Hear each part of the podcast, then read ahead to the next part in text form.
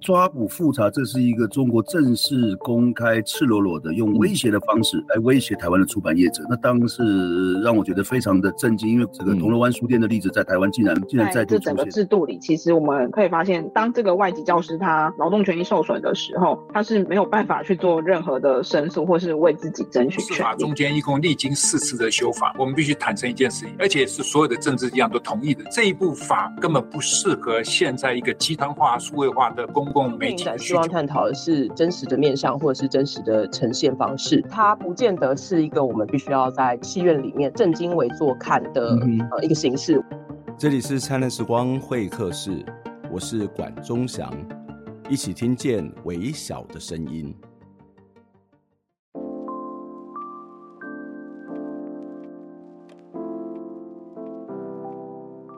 在我们的上一集节目当中，讨论了台中一中学生以谐音梗来做摊位名称，那被认为是对原住民族的这个歧视哦。那这个事件其实引发了轩然大波，但是没想到这个事件发生没多久哦，这个台大言论自由月还有台大经济系学会会长的选举呢，也出现了这种歧视的言论哦。那一样引起社会的反弹，而社会其实对这个事件有蛮多的讨论。这些事件发生没有多久，台大学生会道歉了。那台大经济系学会的会长候选人也发文道歉了。那经济学会会长的候选人在他的这个道歉文章中提到了，对于选举公报中出现具有争议性的言论，要对各个族群以及社会大众来表达最深的歉意。原本呢，对这些特定族群并没有恶意，也没有私人的仇恨。但是他同学就说，因为不成熟的行为以及玩笑尺度拿捏的不恰当，让这个偏激的言论出现在选举公报上，造成了许多不该有的这个伤害。所以对同学来讲，他其实不是一个恶意，而是一个玩笑。但是玩笑的尺度不恰当，所以造成的别人的伤害哦，这大概是他的意思。后来台大经济系学会也把这个事件哦通报给台大信评会。那台大的校方呢，也发表正式言论哦，声明强调说，呃，近日就是那一阵子发生的涉及歧视性言论的事件呢，不仅对校内的成员带来伤害，也引发社会大众的关注跟影响，所以台大深感遗憾，并且责无旁贷哦。那台大校方也强调，任何违反人权价值和相关法律的歧视。无论是出于恶意或者是玩笑，都不能够被接受。嗯，到底是恶意还是玩笑，其实只有当事人心里才会明白哦。不过我想要讨论的是，即使是开玩笑，其实也现实上面造成了不少群体的伤害。而这样的一个伤害，或是这样一种玩笑，其实反映出社会里头的文化现象以及权力的关系哦。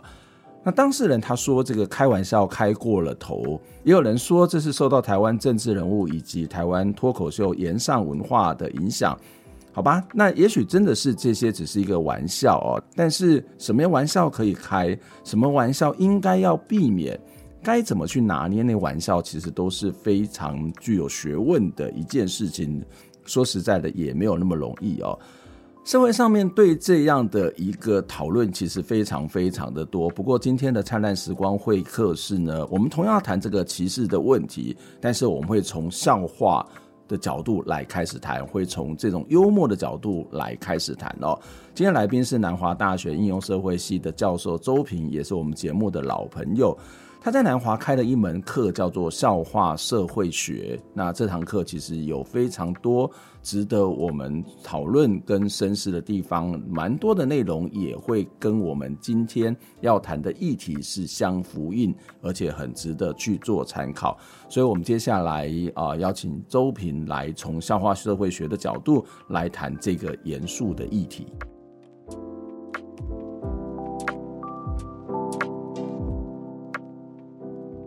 周老师你好，哎，你好，钟祥，很高兴能够参加这个节目，跟乐听人来商讨这个议题。嗯嗯，谢谢周老师哦。对，那我我刚刚在一开始的开场的时候提到，您开了一门课叫笑话社会学啊，就是我我知道你平常很喜欢讲笑话，然后在那个社运的现场，就是也常常会这个语出惊人哦，然后把一些严肃的议题。呃稍微的缓和一下，用幽默的方式来呈现哦。可以先跟我们介绍一下为什么会开笑话这呃笑话社会学这一堂课吗？啊，为什么开这门课之前，当然我要先说明一下，你知道我是蒋经国的儿子吗？第五个儿子。哦所以蒋孝蒋经国的儿子都是孝字辈，蒋孝文、蒋孝武、蒋孝友嘛，我叫做讲笑话。OK，好好。那当然这是一个笑话。嗯，我希望这个笑话没有冒犯任何人啊。那那为什么会开笑话这个社会学呢？因为我认为笑啊，当然笑跟笑话不完全一样嘛啊。笑笑话呢，牵涉到的就是人际关系里面的一种呃关系对等或不对等的问题。呃，甚至于有很多的学者哈、啊、研究发现，人类的笑哈，人类具有笑这个能力。当然，人类不是特殊的哈，因为灵长类还有甚至于啮齿类动物都有笑的能力。但是人类的笑绝大部分，绝大部分大概就是三十比一哈，是发生在与他人共处的情境当中，我们会产生笑。所以笑其实是一种呃社会互动哈，它它具有象征意义。所以我就对于这个议题啊，它它既然是在社会情境当中发生的，我就认为笑笑话是一个社会现象，所以我就开呃笑话社会学啊，这个在笑呃社会学界非常边缘的一个领域啊，在台湾呢也非常少人会教啊，那通常呢教这个的呢，比如说像那个教社校外社会学的学者啊，里面呃。第二帅的啊，就是台大孙中兴老师嘛，哈啊。至于他为什么第二帅啊，大家不要做太多推论，因为我怕伤害他。好好，我不要再推论了，免得你一直要 引诱我说就是你第一帅。我知道，我知道你的意思是这样。呃，其实你智力蛮正常的，我我还是讲出来的嘛，对，毕竟我要讨好我的来宾，我不可以随便。OK，忤逆。好，了解了解，是吧？嗯哼。所以这这些课在上什么啊？就是你刚刚谈到这个笑话社会学，事实上，呃，笑话本身是跟人的这种什么社会关系是有关了，然后这种互动是有关。待会我们可以在这部分再来做这样的一个更深入的讨论。那那个那个你刚刚提到的，就是除了这有关之外，其实我还蛮想知道笑话社会学在上什么内容啊？嗯，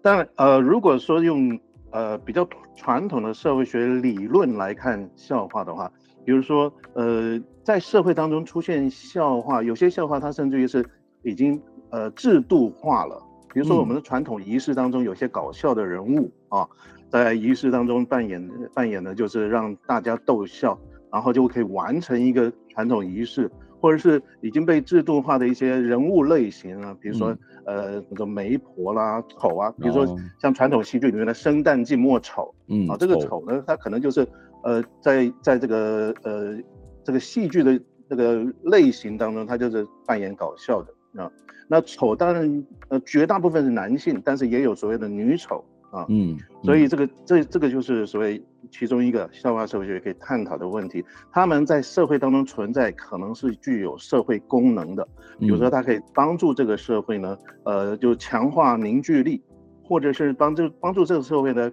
面对苦难。然后超越这个苦难，啊、呃，透过笑的方式，啊、呃，甚至于米平伤痛，呃，甚至于有的时候我们可以说，笑话或笑呢，在社会当中，它可以破冰。就人际关系如果不是非常的呃熟悉，呃，比较比较尴尬的情况下，出现一个笑话，也许双方的关系就会很快的就会融冰啊，然后就会建立更亲密的关系。当然，对个人而言，它可能会有一种功能，就是。化解紧张啊，tension relief，对，就是透过笑，我们可以舒压嘛，啊，嗯，对，所以这些是功能性的。但是我们发现哈，很多人以为说，哎，笑话，甚至于坊间的笑话书都会说，哎，笑话基本上就是正面的啦，嗯，但是这种正面的说法，我会称称之为正向迷思，哦，因为呃，社会学常常会注意到一个东西啊，只要有关系，就会有权力的。或是资源分配的不对等，所以关系上的不对等啊，也可能会透过笑话的方式来强化。比如说，我们可能会透过笑的方式来凸显我比别人强大，所以就有一种所谓的优越性的笑话理论，认为说我们常常会笑别人的弱点，啊，别人的。惨状，然后这个时候我们会产生一种瞬间的荣耀，就是我比他好，哈哈，好好笑，是一种征服的笑，所以。哦，我们也可以从冲突论的角度看到说，说其实非常多的笑话是在制造冲突，制造权力关系不对等，或者是利用笑来打压弱势者。哎、嗯嗯。所以其实笑话本身，事实上就是你刚刚谈到它有某种的正向功能，例如说刚刚谈到破冰嘛，例如说化解这种紧张，让自己稍微心情比较好。那甚至很多人说啊，朋友之间开开玩笑可以增加一些乐趣跟情感。对，所以你刚刚谈到一个还蛮重要，就是它其实也是一种所谓的权力的展现。这让我想到这个卓别林曾经说过，就是说，当有人说笑话的时候，是说喜剧的同时，也可能意味着悲剧是同时发生的。所以这些人觉得好笑，但是其实被笑的人，他可能觉得。是不好笑，所以，所以这也许就是这一阵子我们可以看到很多的这些学生，或许他可能真的是无心啊，但是我觉得无心的不是故意的更可怕哈，这件事情非常值得再去讨论啊。或许他真的无心，或者他只是开开玩笑，可是你，要你的意思是说，在这个过程当中，他恐怕就展现得出这样的一种所谓的权力的关系，然后得到了某种自我的满足，意思是这样子。嗯。嗯，是没错。您刚刚提到那个卓别林，他当然就是一个非常典型的一个幽默大师，而且他的幽默方式是在默片时代哈，嗯，所以他展现的幽默几乎是没有语言的哈，嗯。换句话说，其实搞笑呢，呃，有有使用语言的搞笑，也有非语言的，甚至于叫做肢体幽默啊。嗯。那卓别林的搞笑呢，他某种程度哈。是让当时的早期资本主义社会的劳苦大众啊，可以透过这种默片、这种搞笑的夸张动作，得到某种程度的，就是呃，工人哈，我工作时被剥削啊、苦闷啊，或对于现代性的那种机械化，人变成是一种齿轮的一种嘲讽。透过这种这种搞笑呢。观众可以可以得到非常大的那种能量的那种抒发啊，就是所谓的舒压的效果。嗯、所以卓卓卓别林确实是伟大的。另外一个，我们也可以看到卓别呢他这样子的搞笑方式，其实他也展现了一种呃呃反抗性幽默。嗯啊，反抗性幽默其实某种程度就是透过笑来批判某种权威啊。啊，我们在这种权威或是一种一种结构性的权利之下，我们是无奈的，无法改变它的。比如说像他的摩登时代啊，嗯，就是非常有名。那其实我们现代社会的那种肢体幽默的那种典型人物，就是豆豆先生嘛，哈，他其实也也有异曲同工之妙，当然也有很多新的发展。那至于呃，我们为什么会去笑那个弱势者哈，就像。我们最近台湾这些年轻人啊，他们会用这种搞笑的方式来展现自己的自我认同嘛。嗯，有一部分有可能是这些年轻人要透过这种搞笑啊来展现一种冒犯。嗯，这也是笑话理论里面的一个核心呢啊，就是其实笑话多半都必然牵涉到某种冒犯。嗯，所以有一位学者啊，消化心理学的学者，他叫做呃那个。McLeod 哈，他就注意到说，笑话有三个条件了，一个就是冒犯，嗯，第二个就是它必须是良性，第三个就是冒犯跟良性必须是同时发生，嗯啊，啊，所以良性冒犯的笑话，呃，可能就是冒犯了既有的道德上面的规范，也有可能是冒犯了既有生活上面的规则。会让我们产生一种呃失邪的感觉，说哦，这件事情呃跟我预期的不一样，很失邪啊。那如果是道德性的冒犯呢，我们也会产生失邪，但是我们同时也可能会产生一种呃瞬间的荣耀，就是优越性，啊，而而产生笑。但是哈，当我们用冒犯来产生搞笑的效果，但是冒犯的对象啊。或者说这个笑话冒犯的时候，呃，所牵连到的对象是社会当中的弱势者，嗯，这时候这个冒犯呢就会变成伤害，呀，那有伤害的特质的这种冒犯型的笑话，它可能就不是良性的，是恶性的笑话，嗯，那至于什么是良性的笑话，什么是恶性的笑话，它没有绝对客观的标准，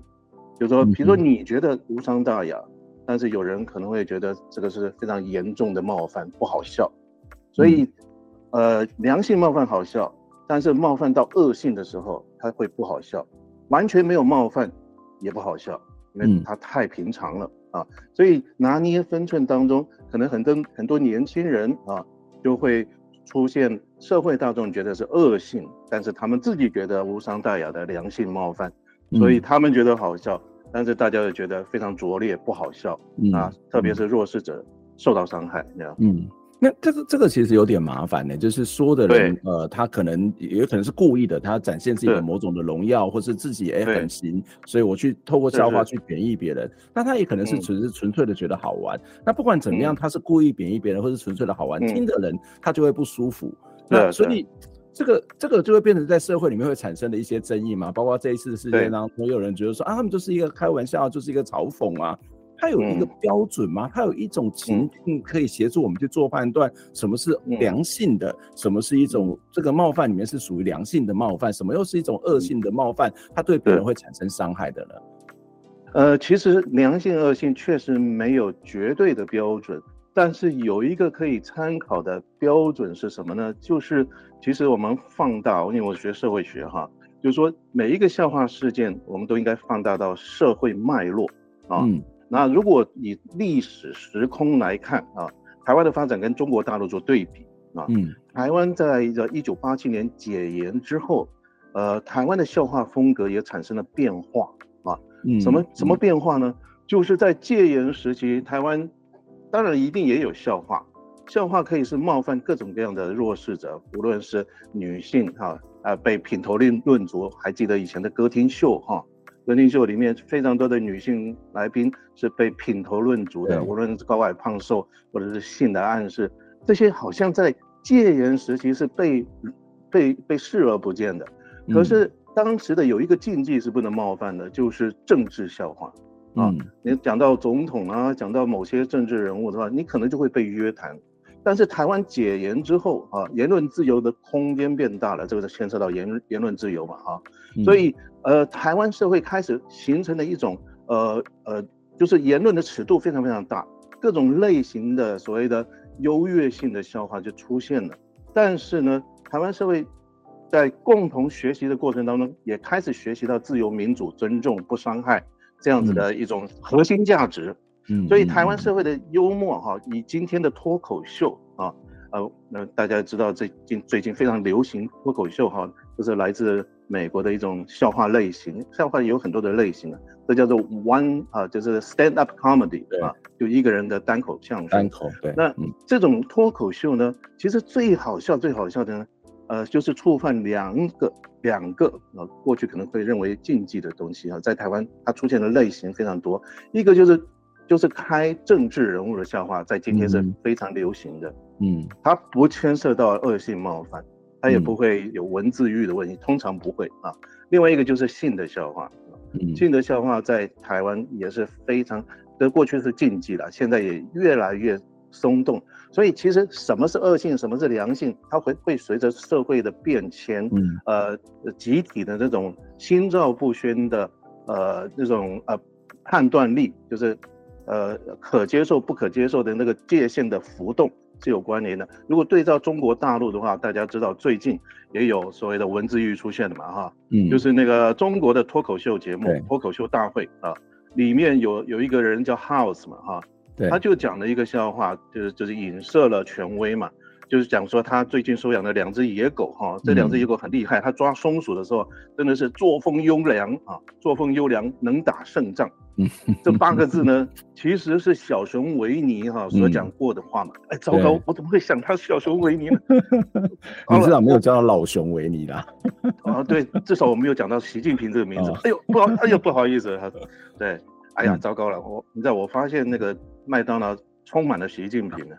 因为有一句话嘛，有一首歌哈，麦当劳的那个广告歌就是麦当劳都是维尼。哇，你今天唱错曲，糟糕了，我去不了大陆了。对吧？OK，所以中国大陆呢出现的这个笑话之后，呃，在现场是非常好笑的哦。嗯。可是呃，因为他这个有冒犯到政治人物啊，冒犯到解放军，所以他被停播停演。而且被罚了一千多万人民币，所以我觉得这个就是两岸之间的差别哈，就是台湾社会现在笑话被视为是，呃所谓的恶性冒犯不好笑的，就是取笑弱势者、弱势族群的笑话。我们台湾自由民主的社会，呃，我们发展出了一种，呃，对于社会中的脆弱者，嗯。我们要予以更多的资源上或是呃那个态度上的尊重跟关怀。嗯嗯，这是台湾笑话的一个心照不宣的界限。呀呀呀呀！那中国大陆呢？嗯、你可以尽可能的笑很多的弱势者，却不能强，呃，不能影射强势者，因为这个笑话其实我觉得并没有直接影射，但是他还是受到那么严重的惩罚。嗯、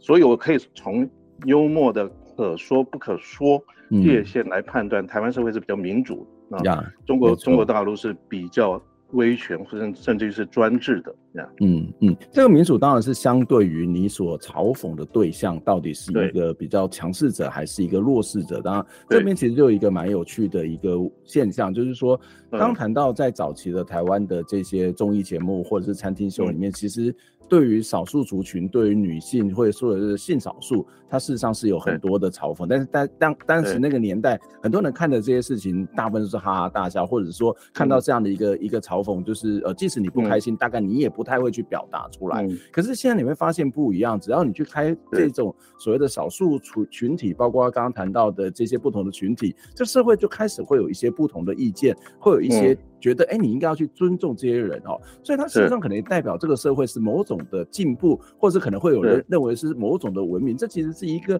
情境的过程当中，它呃社会的发展过程当中，它可能会有一种新的一种样貌出现。所以这个分际它一定会是在一定是浮动的，但是有一些基本的尊重，或是会不被尊重，常常会跟你这个国家这个社会里面的这种所谓开放程度，或者是这种。对于人的这种态度是有很大的关系。我们先休息一下，我们等下再继续来讨论啊。也许我们待会可以请直接请周平老师怎么去看待这几次，就包括从中医中一直到台大经济呃经济系学会会长选举这些过程当中，事实上很多这些同学都说，其实我只是开玩笑开过头。那怎么去看待这一种状况？我们先休息一下。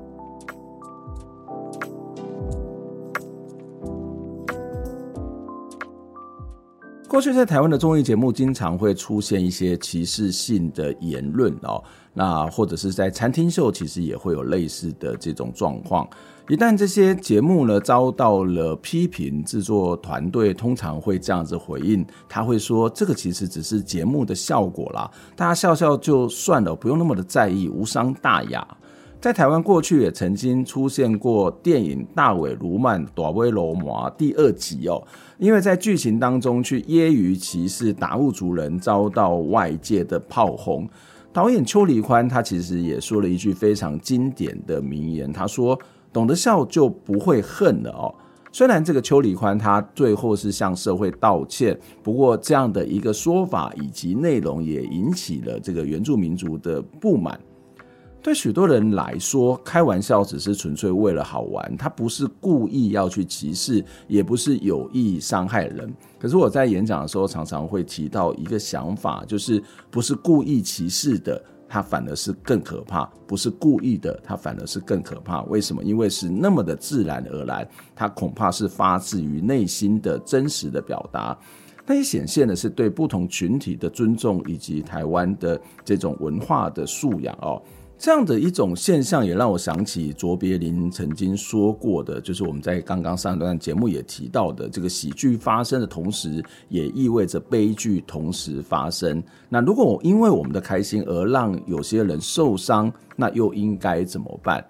在上一段的节目当中，我们也提到了这个呃笑话幽默，它有时候是具有某种的反抗性。那在这一次的事件当中，也有人会觉得说，哇，台湾的多元文化、人权教育事实上非常的教条，然后这些学生每天听老师在这边念念念，那最后也变成是一个课本里头的答案。这种所谓的多元文化的这种内容，如果变成是一个教条，那真的是有帮助的吗？那也有人会觉得说，其实同学们这些被认为是一种歧视性的言论，也只不过是在嘲讽。或是对这一种教条式的政治正确提出的一种反抗，那如果真的是这样的话，有什么更好的处理的方法哦？那接下来我们就会邀请周平老师持续的跟我们从笑话社会学来讨论这个事件。他的观点跟看法。不过在我们进节目之前，还是要再一次的请我们的听众朋友、观众朋友，您可以透过捐款的方式来支持我们哦。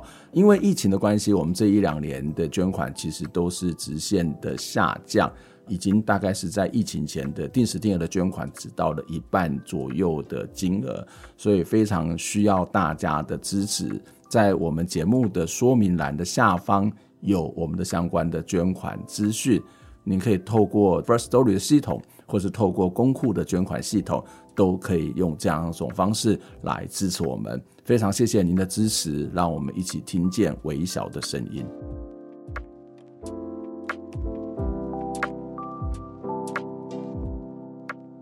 欢迎再次回到灿烂时光会客室节目的现场，我是主持人管中祥。今天我们在节目现场邀请到的来宾是这个南华大学的呃应用社会学系的周平老师，周老师你好。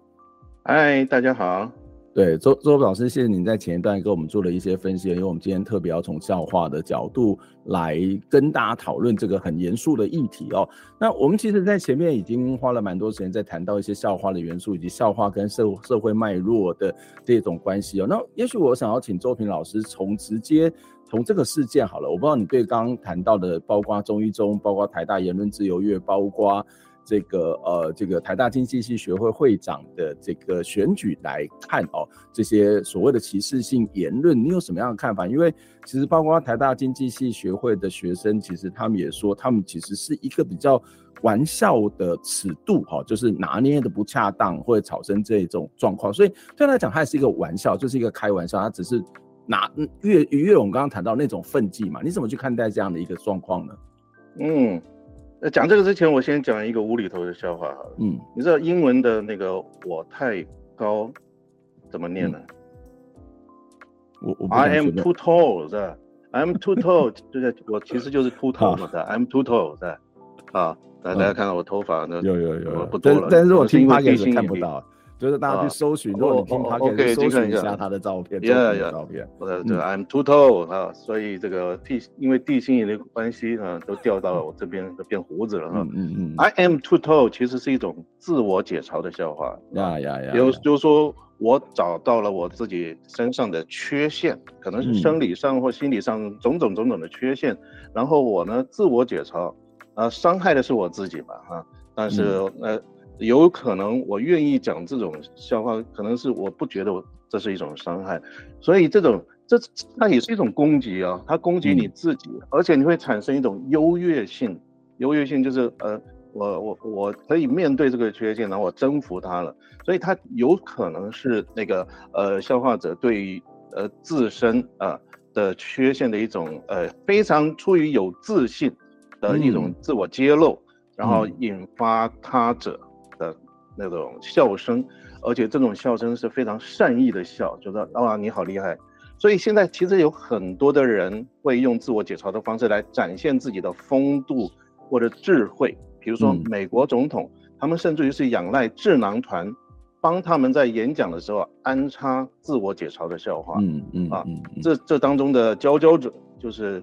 克林顿啊，克林顿总统其实非常会搞笑。后来的奥巴马也是。那他们的笑话里面，的比重最高的就是自我解嘲。对啊，那这些台中一中的同学的那个西环钠啊，嗯，它这个化学分子啊，呃，然后用谐音梗来暗示、嗯、呃，这原住民啊，或者是或者是台大经济系经济系的这个呃系学会的竞选的第二组候选人嘛啊，他们其实是深思熟虑的，嗯、因为通常歧视只是说。会单一针对单一对象嘛？他们是有条理的把它整理出了 对于性别啊，嗯，这个真的是深思熟虑嘛啊，他就他知道这个会冒犯，所以他就是刻意要集中所有的冒犯，性别、阶级，或者甚至于处女，或者甚至于呃阳阳具崇拜啊，甚至于有很多人没有注意到的，就是所谓的物种歧视，因为他有一段讲到 LGBT 跟狗，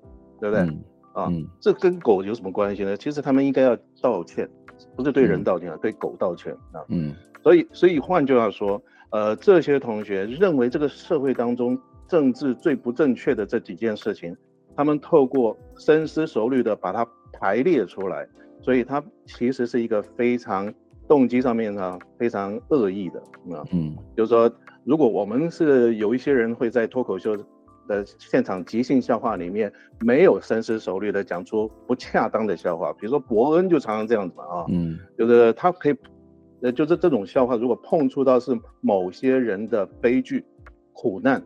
啊，比如说像郑南荣啊，他就讲过这种这个这样的笑话。但是我会比较同情那种那种呃即兴笑话当中的没有深思熟虑，我比较不同情呃台大经济系这这两位同学，他是深思熟虑的呃设计这个、嗯、呃他自自认为好笑的那种笑话，那他也知道这个笑是一种冒犯，可以引发呃某种所谓的愉悦的愉悦，嗯，第一个愉悦就是冒犯，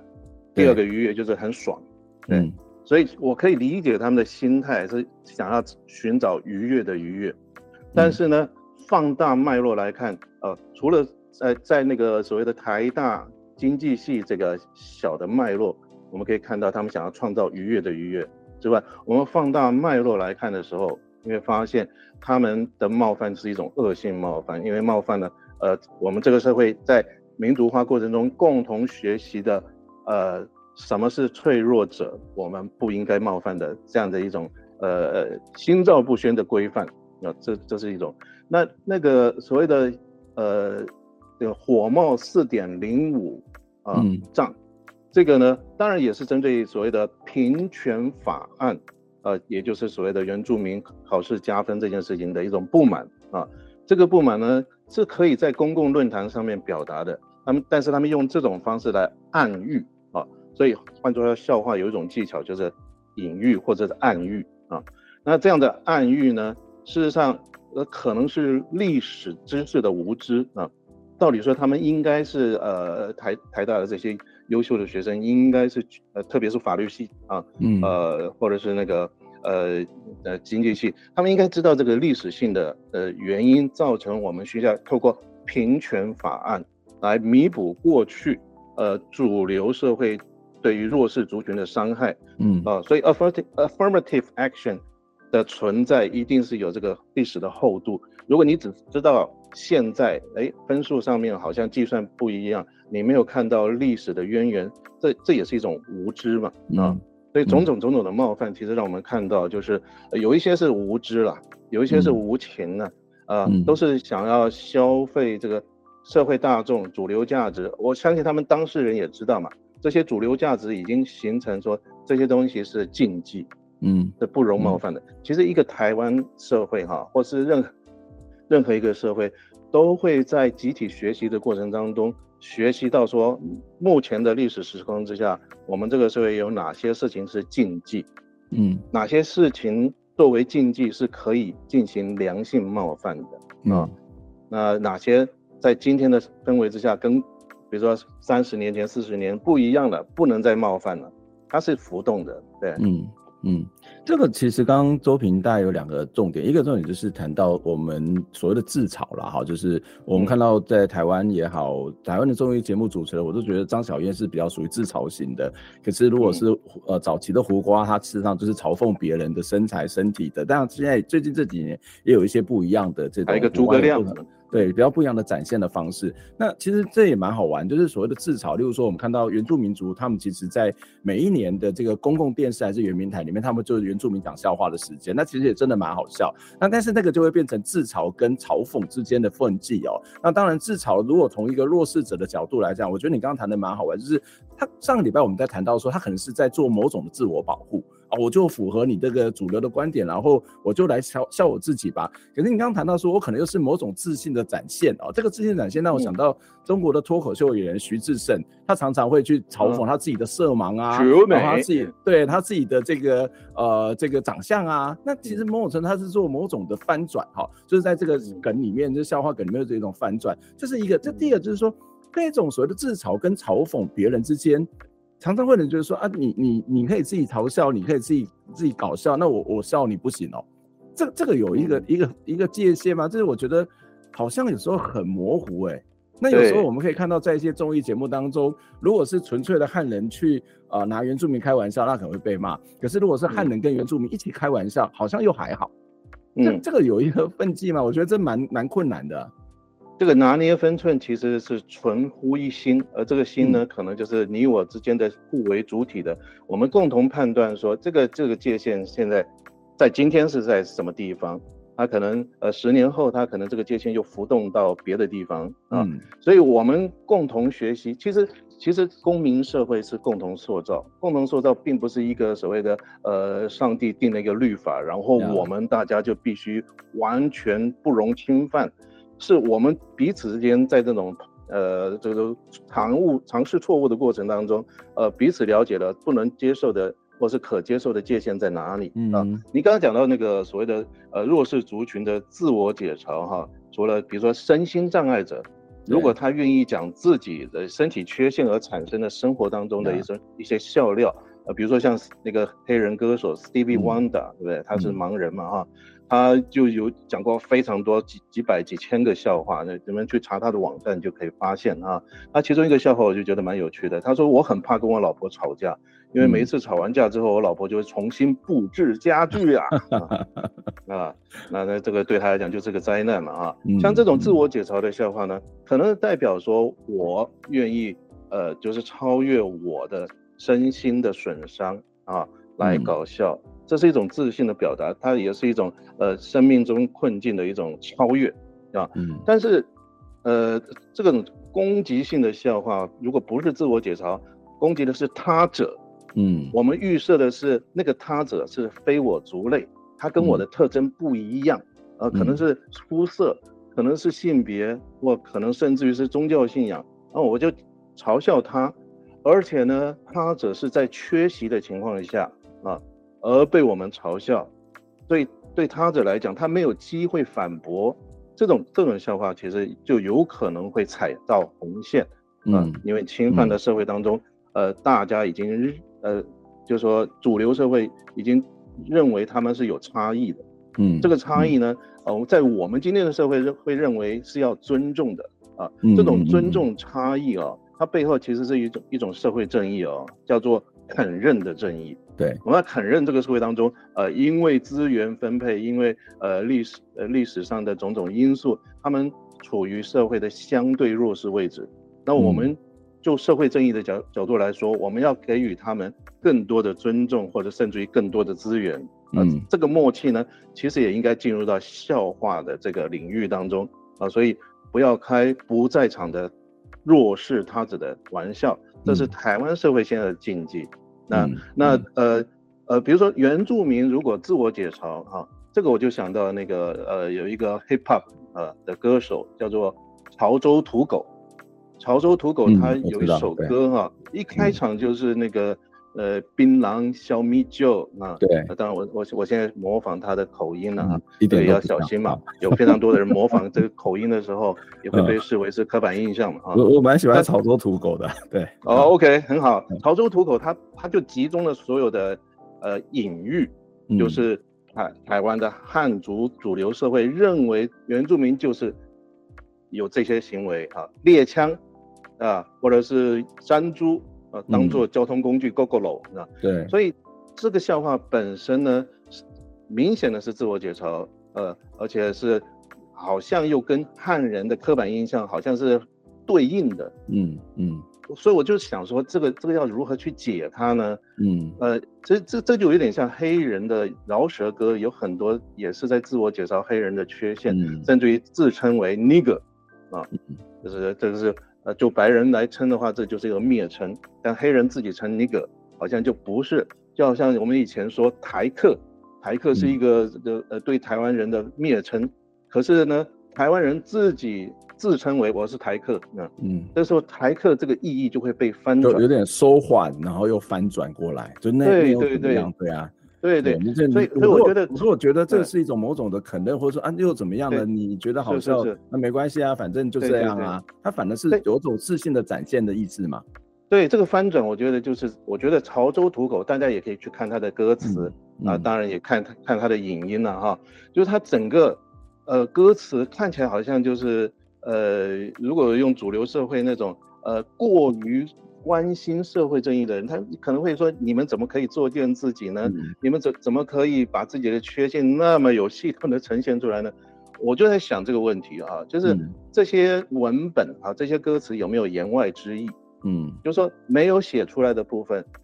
那个留白的部分，是不是在提醒我们说：哎，你们汉人是不是这样看我们的，是吧？你们够了没有？啊，嗯，那我我用透过自嘲的方式。把那个留白留给汉人乐听人啊！你们是不是听我这首歌觉得很好玩、很好笑之后，同时也会学习到说，你们不应该用这些刻板印象来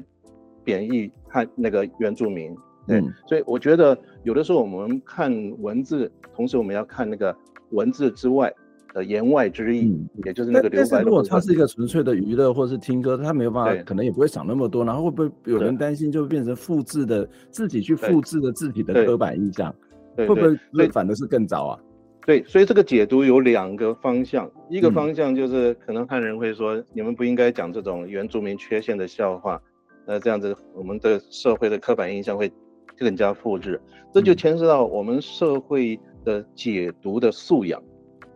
啊，诠释这个这这首歌的素养。如果这个同时，我们我们呃看到这个笑话莞尔一笑啊的同时，我们也知道说，哎，这其实是社会的核心价值，就是不要再用这些东西来加诸在他们身上，这是另外一种解读的可能性。所以我觉得，其实除了搞笑的人之外，呃，鉴赏笑话的时候呢，你的解读的功力也是一个民主社会要学习的东西。我们能不能接受，就是幽默是建立在冒犯？然后这个冒犯是无伤大雅的。我我我想到一些例子哈，我呃很快的解释一下。比如说那个美国总统拜登，他曾经邀请过一个华人的这个脱口秀，就是黄西，嗯，在那个全国的时候，那个记者的那个早什么早餐汇报上面啊，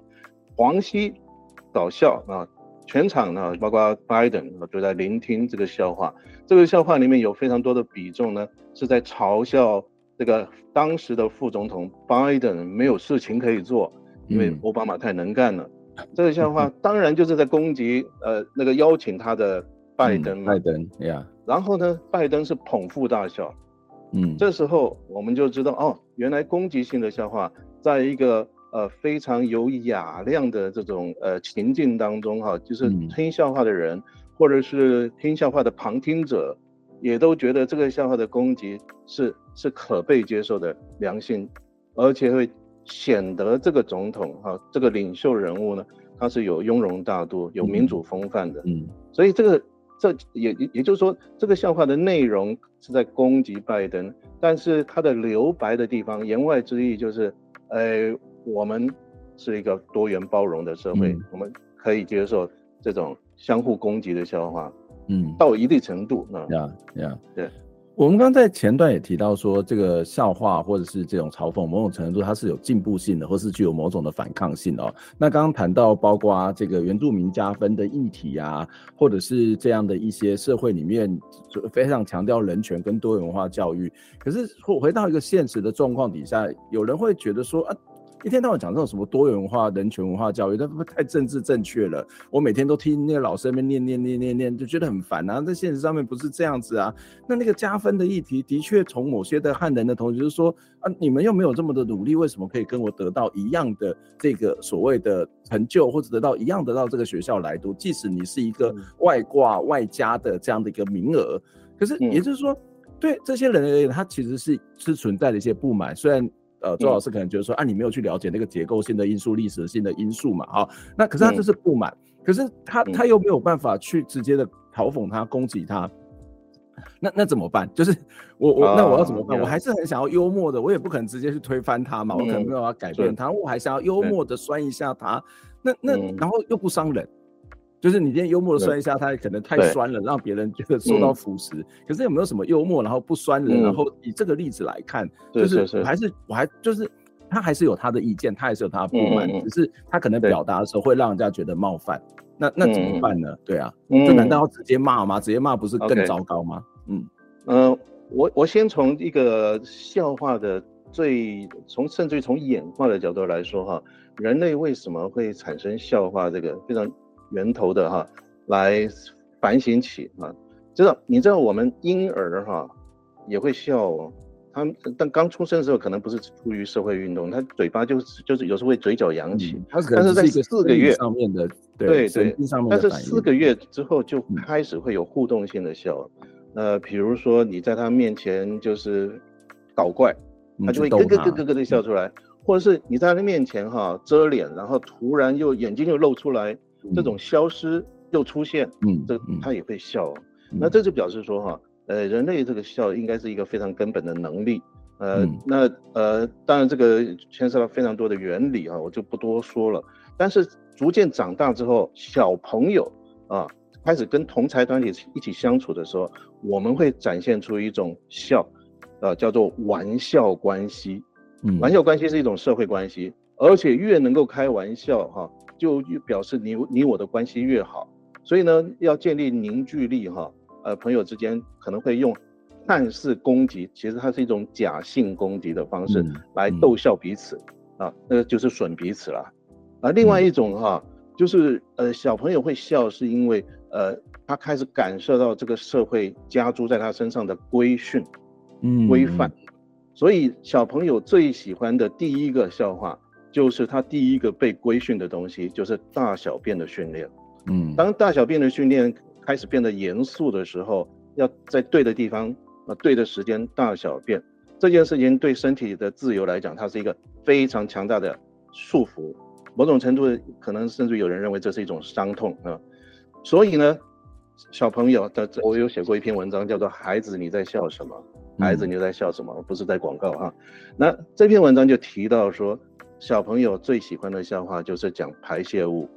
大便、放屁。啊，或者是身体各部位的排泄物很脏很恶心，他们都喜欢讲，所以他们在讲这个的时候，有没有可能是一种反抗性？嗯。啊啊，就是说反抗社会加诸我的规范或者是规训啊，透过这种反抗，我产生一种愉悦，因为我现在不能反抗，实际生活中我必须要控制大小便，那我就在语言当中就不断的讲大便，然后小朋友就会觉得超好笑的。嗯，你你去观察三岁到六岁的小朋友，你就会注意到大便很好笑。嗯，那我们就可以了解哦，原来这就是一种反制。那同样的道理，一大堆的公民教育，一大堆的多元文化教育在学校里面哈，呃，教的非常无聊，甚至还要变成考试科目。对我实在受不了了，那我就要想要把它看成是大便嘛。对，看成是大便，那我就、嗯、就就在。故意开这种玩笑，嗯啊，所以他确实展现的是一种反抗性的幽那个幽默啊，嗯、那所以我是在讲试图讲这种源头哈，就是对我们身心状态产生束缚的规训，我们都想办法想要了透过另外一种形式，比如说笑话的形式来愉悦他，啊戏弄他，啊这样这样很爽啊，因为我被压抑嘛，我要舒放疏解，嗯、但是我就觉得我们现在的公民教育或者多元文化教育失败了。啊，为什么呢？我们把它当做是一种治愈的教育教条认知，对教呃对道德教条是最糟糕的道德教育。任何道德的教育都应该建立在所谓的两难两难的辩证上面。嗯嗯，没错。但是我们今天都是把它死背下来，就它是一个伦理的问题，是一个辩证的一个过程啊。没错，而且而且这个辩证哈，我觉得最关键最关键的地方是我们今天多元文化教育最缺乏的。我们今天多元文化教育啊，肤浅到什么程度呢？就是比如说，呃呃，异国的美食秀啊，嗯，或者是异国的服装秀，哦，或者是异国情调的风俗习惯，我们来认识一下，然后嘻嘻哈哈，哦，我们终于认识了世界各国的异文化，这就是多元文化，这是失败的多元文化。真正的多元文化应该要了解伤痛，嗯。啊，比如说，呃，光复高中几年前的纳粹变装秀啊，很好玩。呃，全校都觉得很好玩，可能校长那个他们的那个指导老师是历史老师哦，绝对不会是无知嘛，历、嗯、史啊，他他是有知，但是无情啊，所以他们觉得那个那一场那个场合的愉悦啊，愉悦的禁忌是非常好笑的，马上呢引发以色列呃代办处或者是德国代办处的抗议，嗯、那就表示说我们对于那个二战时期的犹太人的苦难这件事情我们无感。嗯，所以这我觉得我们的多元文化教育或者公民教育最严重的缺陷就是我们不是透过情感性的那个方式让人们同理，嗯，所以我们认知到非常多历史事件，我们还是无感，所以这不时的就会把它当做笑话，然后不知道这是一个红线。嗯，所以我觉得情感教育啊、呃，在我们的多元文化教育或者公民教育里面是完全缺乏，这是最严重的问题。嗯，但是回到这个案子上面，那这个年轻的朋友对这种教育觉得不以为然，或者是觉得这反而是另外一种政治正确，甚至是另外一种压力，甚至是一种教条。那但是他在表达的时候，又感觉就这样讨论下来有点太超过了。那他他怎么样用幽默的方式来去表达我的不满呢、啊？就就是我觉得他从某个角度来讲，他的确是不满，或者他可能是不满。然后我就是开玩笑开过头嘛，我就是要开你的玩笑，但是我开过头，我不知道那个分际在哪里。那有这种分际吗？就是从他的角度，从一个言论自由，从一个既然要去论辩，既然要去思辨，那那他有什么一个比较好的做法，而不就立刻被回过头来这么非常猛烈的这样的一个一个一个批评跟限制，然后也造成别人的伤害啊。嗯，对，所以这个角度，当然我们作为呃无话不谈的话题哈，我们当然就从这个角度也要带进来看嘛，就是说，如果这个社会哈，所有的弱势者，我们都不能开他玩笑，呃，因为这会戳痛到别人的伤痛，那么这个这个社会可能就会很不幽默了啊。比如说像那个呃呃希腊时期的柏拉图，呃亚亚里士多德，他们认为人的德性啊。就是建立在不要做没水准的笑啊，他们甚至认为笑本身就是一种生理功能的一种呃失控，嗯，啊，另外一种笑就是笑他人的缺陷嘛，他们觉得这是你品德上的缺问题啊，所以一个有品德的人、有智慧的人是不应该笑的。那我们知道民主社会啊，或者是以自由主义为基本精神的现代民主社会，其实我们都会觉得柏拉图、亚里士多德不好笑。这样的社会有点苦闷啊，所以，所以我们要怎么样拿捏分寸？说我们今天是鼓励幽默，啊，鼓励笑，甚至于有有人认为说哈，其实一个社会越幽默哈，它就越多元包容。对，所以甚至于从这是一种对象性的问题，就是说，那我我对这个教学的方法不满，我对这种所谓的道德的教育不满，我应该回过头来去嘲讽教育。或是嘲讽那个教学的方式，而不是回过头来去嘲讽那些可能已经受到伤害的人。这个这个幽默的方向会不会它一样是幽默，但是那个方向变了？那我们去看这些事情的切点跟观点，就不会所谓个人责备论嘛，或者是少数族群啊占了某种的优势跟资源，那它还是回到一个制度跟结构的问题啊。这也许是一个另外去翻转的一种可能性吧。没错，这事实上，呃呃，比如说，如果你对公民教育呃有非常多教条这件事情非常不满的话，嗯，你为什么不把那个掌权者帮你定义教育内容这件事情当做笑料来笑呢？啊，就是就是你要反攻嘛，你要反攻那个权力在上位者，而不是呃你的攻击是这个权力上上位者所定义的禁忌，然后你要故意冒犯这个禁忌，嗯，而这个禁。这个冒犯的禁忌，确确实实就是有所谓的有伤痛经验的弱势族群，嗯啊，这是一种懦弱啊，所以这种笑话是懦弱。你有勇气的人啊，呃，那但我以自己为例哈，我经常会开校长的玩笑，嗯，因为他才是我们这个学校里面权权威最大的人。对，我我我不会去开我的学生或者是我的同事的笑话，因为他他们是权力上面的相对弱势者。没错，没错，这很重要。但我我在批评。这个呃，我如果开批评我的学生，批评我的呃同事这些弱势者的时候，我可能也是在表达对体制的不满，嗯、但是我是在拿弱势者来来来消费嘛。但是如果我同样是批评这个体制，我批评的是那个决策者，那这个时候我我可能这个冒犯啊有一定的风险，但是至少我的冒犯是希望来来来来颠覆这个不合理的体制。呃，甚至于结果间接的或者直接会保护这些弱势者，甚至是有，比如说像，嗯，对，比如说像我们的校长，我就有一次我就在校长室前面说，校长是猪，结果我我就差一点不不续聘，因为我因为我泄露个资，你知道，对，后来我我又反省到说，哎呀，这个笑话有点伤害啊，伤害到谁呢？伤害到猪哈，所以我就 就就觉得应该跟猪道歉一下，对。因为因为为什么伤害到猪？因为我们要用猪来否定一个人，我们好像就预设了猪很笨，那嗯，对不对？那这个是对猪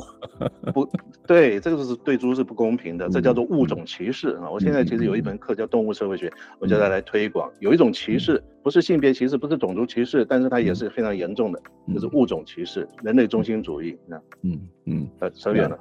OK，好，下次我再找你来谈物种歧视。你不错，很棒，今今天自录都很成功。呃，你可以找一只猪来访谈我。OK，今天非常谢谢周平哦，就是我觉得今天的。讨论我觉得蛮好玩的，而且其实也在、嗯、我我希望这个议题可以更深入。在我们看脸书上面、网站上面很多的讨论都很棒，但是回到一个可能权力关系的角度，回到一个人的生活里面，好像没有办法没有幽默感。但是这个幽默感要怎么去拿捏分际？事实上，我想周平今天有做了很多的说明跟这个讨论了，非常谢谢周平，也谢谢大家的这个收听收看。希望下次有机会再跟你讨论相关的话题。好，欢迎大家有机会来修来修。都可 好，嗯、那我们下次再见，拜拜。OK，拜拜。